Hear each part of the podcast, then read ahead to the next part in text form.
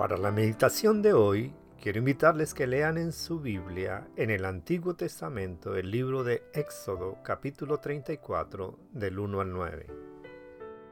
Como título para esta meditación le he colocado caricaturas. En el libro de Números, capítulo 14, versículo 18 dice, El Señor es tardo para la ira y grande misericordia que perdona la iniquidad y la rebelión, aunque de ningún modo tendrá por inocente al culpable.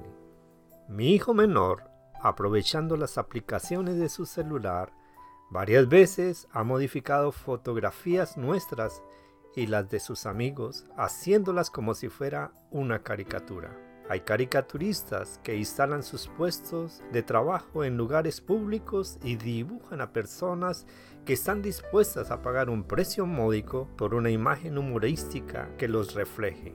Esos dibujos nos divierten porque exageran uno o más de nuestros rasgos físicos de una manera reconocible, pero cómica.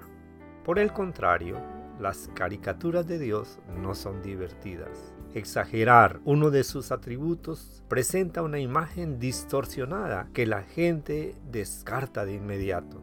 Como en el caso de una caricatura, una visión deformada del Señor no se toma en serio. Aquellos que solo lo ven como un juez enojado y exigente son fácilmente seducidos por alguien que enfatiza la misericordia.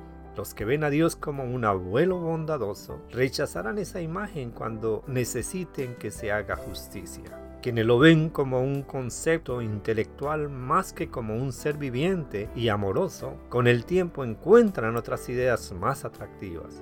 Aquellos que lo ven como un amigo íntimo suelen abandonarlo cuando encuentran amigos humanos con más afinidades. Dios se autodefine como misericordioso y bondadoso, pero también justo para castigar al culpable, según Éxodo 34, 6 al 7. Al poner nuestra fe en acción, debemos evitar retratar a Dios usando solamente los atributos que nosotros preferimos. Debemos adorar al Señor por todas sus facetas, no solo por aquellas que nos gustan.